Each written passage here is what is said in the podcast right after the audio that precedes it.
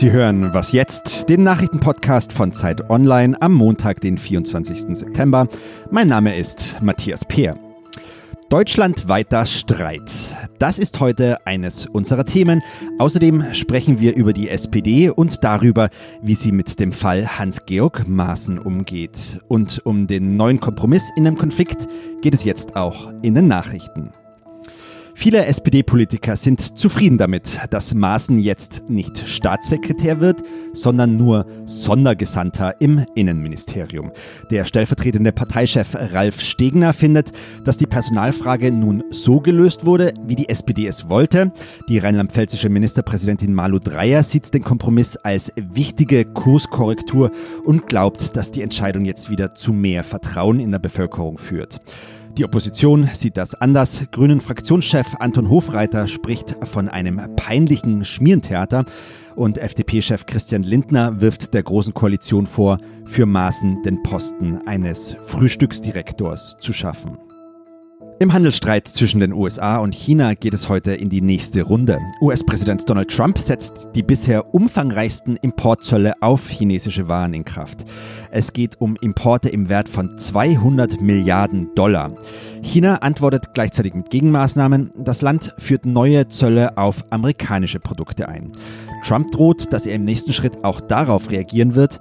Geplante Handelsgespräche zwischen Amerika und China fallen nun aus. Dass es bald zu einer Deeskalation in dem Streit kommt, ist deshalb äußerst unwahrscheinlich. Redaktionsschluss für diesen Podcast ist 5 Uhr.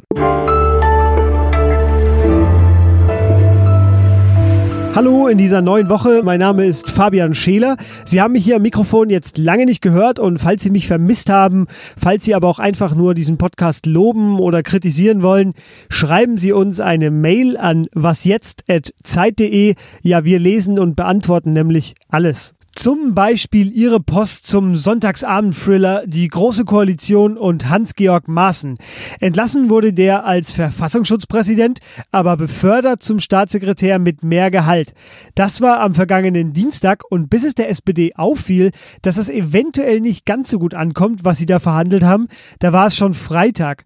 Dann kam die SPD-Chefin Andrea Nahles und kündigte eine neue Verhandlung an und tatsächlich am späten Sonntagabend einigte sie sich dann mit Angela Merkel und Horst Seehofer darauf, dass Maaßen jetzt Sonderbeauftragter für europäische und internationale Sicherheit ist. Immer noch im Innenministerium, aber mit dem gleichen Gehalt wie vorher und dafür bleibt dann auch der SPD-Staatssekretär Gunther Adler im Amt. So, wir sortieren das jetzt mal mit Katharina Schuler aus dem Politikressort von Zeit Online. Hallo Katharina. Hallo.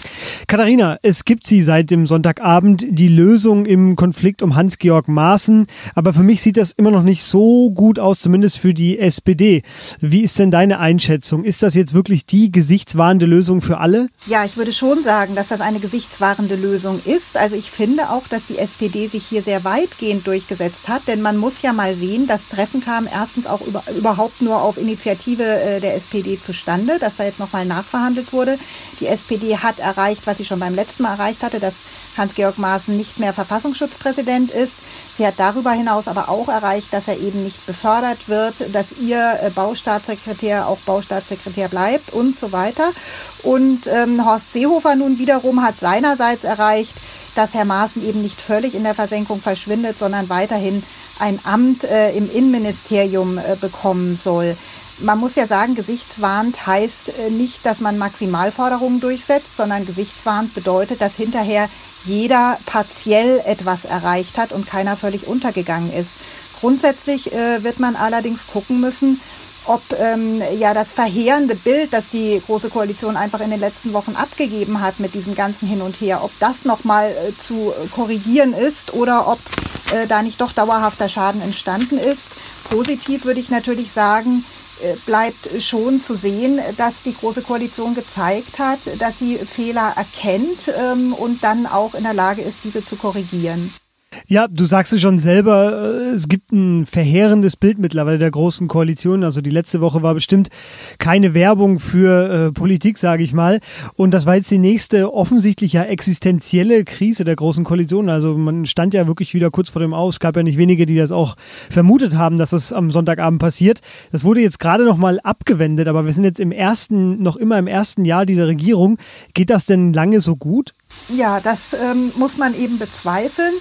Das ist natürlich schon ähm, schwierig, wenn man jetzt sieht, dass sie innerhalb eines, eines halben Jahres zweimal in eine so schwere Krise geraten sind und jedes Mal eigentlich wegen relativ kleiner Dinge. Beim ersten Mal ging es um einen von 63 Punkten eines Masterplans von Horst Seehofer, diesmal um den Chef einer äh, dem Innenministerium nachgeordneten Behörde. Also das sind ja an sich äh, keine ähm, besonders äh, wichtigen Entscheidungen, die da anstanden und trotzdem hatte es eben solche Folgen und hat zu so unversöhnlichem Streit geführt. Und ähm, das liegt eben meiner Meinung nach einfach daran, dass man es schon mit einem sehr labilen Bündnis zu tun hat. Äh, wir haben drei Partner, die alle drei geschwächt sind. Die CSU wird höchstwahrscheinlich ihre absolute Mehrheit in Bayern in wenigen Wochen sehr deutlich verlieren.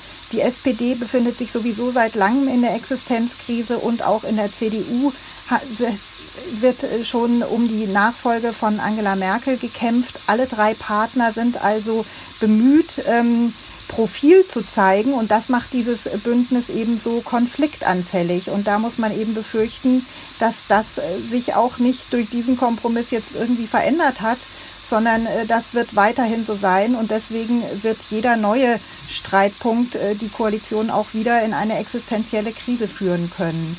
Das Einzige, was man noch sagen kann, ist, dass diese Schwäche auf der anderen Seite auch wiederum ein gewisser Garant für Stabilität ist, weil ähm, alle drei eigentlich zu schwach sind, um sich jetzt Neuwahlen leisten zu können. Und das hält sie dann wiederum paradoxerweise auch wieder zusammen. Also, die Regierungsarbeit in Deutschland weiterhin extrem auf Kante genäht. Äh, du willst das weiterhin beobachten, Katharina. Vielen Dank erstmal für diese ja, sehr schnellen Einschätzungen zum Fall Maaßen. Ja, gerne.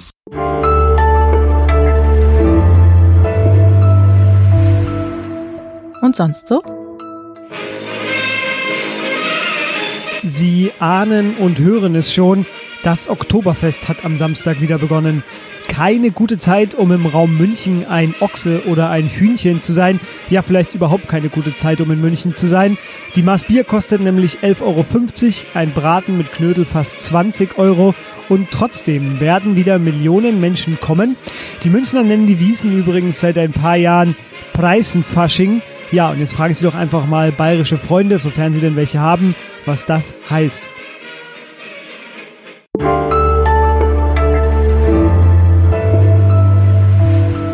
Für das zweite Gespräch heute habe ich das Studio unserer Redaktion verlassen. Ich stehe jetzt im Radialsystem in Berlin, einer Eventhalle an der Spree, wo heute Deutschland gesprochen hat. Also ein Teil davon. Denn Deutschland spricht, das ist ein Projekt von Zeit Online, das Menschen mit unterschiedlichen politischen Ansichten ins Gespräch bringt. Politik-Tinder nennen wir es auch. Und vergangenes Jahr waren es 1200 Diskutanten. Und jetzt wurde expandiert auf einige andere Länder. Es gibt ein internationales Projekt, das heißt My Country Talks. Ich stehe jetzt bei Jochen Wegner, Chefredakteur von Zeit Online. Hallo Jochen. Hallo. Deutschlandweit haben sich am Sonntag über 8000 Menschen auf die Initiative von Zeit Online hin gestritten. Was war denn hier in Berlin los? Wir haben in Berlin, also nach Berlin, 50 Paare eingeladen ins Radialsystem und noch viele andere Leute. Wir haben heute am Vormittag eine internationale Konferenz auch noch veranstaltet mit 140 Gästen, wo aus der ganzen Welt Initiativen da waren, die so ähnliche Sachen machen. Deutschland spricht ist ja ein Projekt, wo wir Leute mit ganz unterschiedlichen politischen Ansichten, die aber sehr nah beieinander leben, in ein mehrstündiges Zwiegespräch vermittelt haben. Und da haben sich halt 28.000 Leute registriert. Wir haben das nicht alleine geschafft, sondern dieses Mal mit der Hilfe von insgesamt elf Partnern, sowas wie Spiegel Online, T-Online, dieses Süddeutsche.de und so weiter. Alle haben mitgemacht, Tagesschau.de.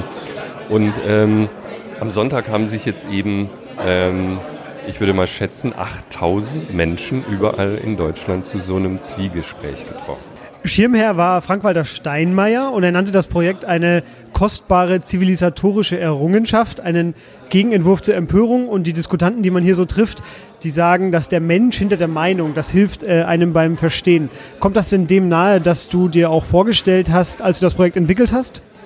Wir haben das ja sozusagen, das war ja so eine Schnapsidee, ähm, eine von ganz vielen Ideen, die wir vor der letzten Bundestagswahl rumgekickt haben in der Redaktion.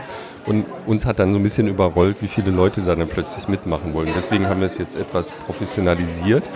Wir haben aber so viel mit der Tätigkeit an sich zu tun, dass wir die Theorie immer so ein bisschen vernachlässigt haben. Also wir, wir wissen zum Beispiel nicht so genau, was das wirklich bewirkt. Es gibt ganz tolle Forschung, das ist das Einzige, was wir sicher wissen, dass das Zwiegespräch zwischen zwei Leuten einer der wenigen Wege ist, wie man diese Filterbubble sozusagen durchbrechen kann. Nicht, weil die im Internet wäre, sondern die Filterbubble ist in meinem Gehirn. Mein Gehirn arbeitet so, dass es ganz lange braucht, um einmal gefasste Meinungen wieder loszuwerden. Fakten helfen dabei viel weniger, als man glaubt, und zwar bei den intellektuellsten, aufgeklärtesten Menschen genauso. Und da gibt es ganz tolle Arbeiten, dass so ein Zwiegespräch tatsächlich das nochmal ins Wanken bringen kann. Und jetzt machen wir Folgendes. Wir haben eine Uni gewinnen können, die Universität Bonn, die auch so ein Research Lab hat in dem Bereich. Die begleitet jetzt das ganze Deutschland spricht Projekt. Und wir fragen die Leute sehr ausführlich vorher und nachher, vor und nach den Gesprächen, wie es ihnen geht, worüber sie gesprochen haben, wie ihre Einstellungen zu bestimmten Themen sind. Und dann wollen wir mal gucken. Jetzt hast du im vergangenen Jahr auch mitgemacht. Du hast auch jemanden getroffen.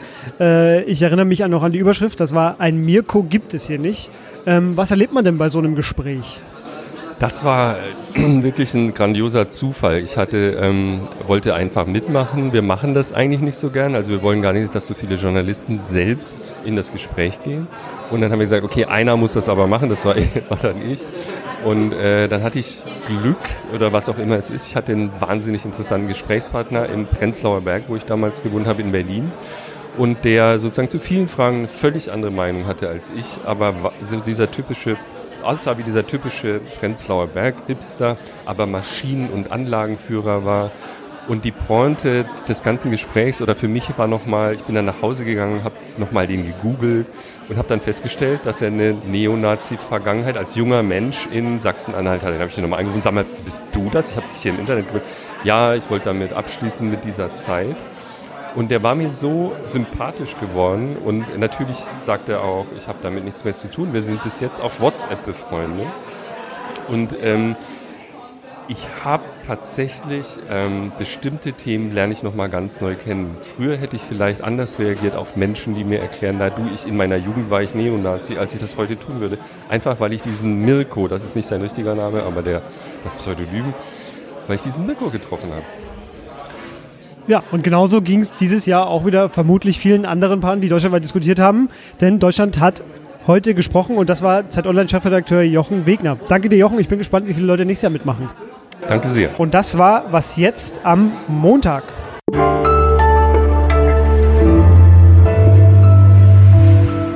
Ja, ja, es war auch ein bisschen schwierig reinzukommen, aber. Aber der Luke ist weg. Genau, danach durfte ich auch nicht rein, aber es hat alles geklappt.